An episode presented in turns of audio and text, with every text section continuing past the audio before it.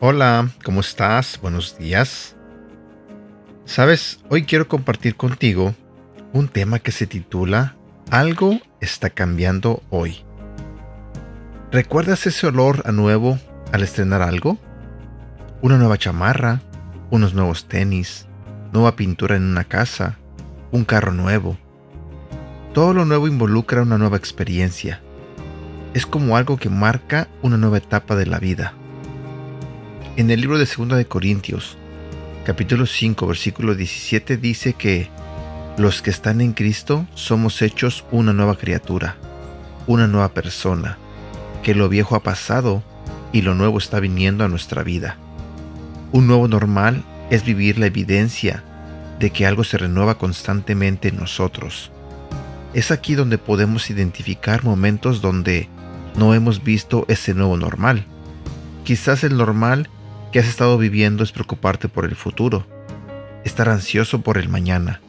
Pero el nuevo normal en Cristo es que eres un hijo de Dios, que Él está guardando tu futuro en sus manos, donde puedes descansar y confiar que Él quiere lo mejor para ti. Quizá tu normal es una adicción, pero tu nuevo normal es total libertad. Quizás tu normal es que estás afanado y preocupado por tanto trabajo, que es difícil conectarte con tu esposo o tu esposa, o con tus hijos.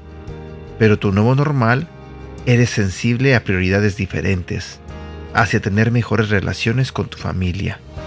Quizá tu normal es tender a endeudarte, pero tu nuevo normal es que puedas ser bendecido, libre de deudas, que tengas una perspectiva sana acerca del dinero.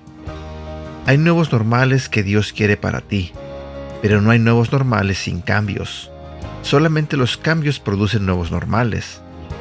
Un nuevo normal es capaz de expresar un cambio de tu corazón en acciones que afectan de manera positiva tu día a día, como organizar mejor tus horarios, cuidar tu salud, asignar tiempo de calidad a personas que amas o aprovechar mejor tus recursos.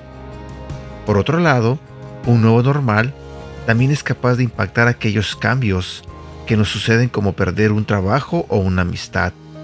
Son cambios que no habíamos querido y que aún en Cristo los podemos usar para crecer y avanzar. Un ejemplo sería que si te despiden de tu trabajo, tu normal sería estresarte, angustiarte, pero tu nuevo normal va a ser que conoces a Dios como tu provisión, como el que está sosteniendo tu vida. Ahora aunque consigas nuevos trabajos, ya no vas a depender de un trabajo, vas a depender de Dios. Así que vamos a aprovechar los cambios que nos suceden, pero también vamos a crear cambios que nos lleven a nuevos normales. Versículo para recordar. Segunda de Corintios capítulo 4 versículo 16 al 18. Por eso no nos desanimemos, aunque nuestro cuerpo se va gastando nuestro espíritu va cobrando más fuerza.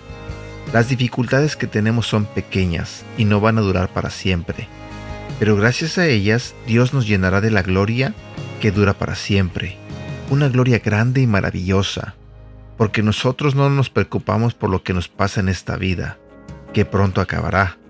Al contrario, nos preocupamos por lo que nos pasará en la vida que tendremos en el cielo.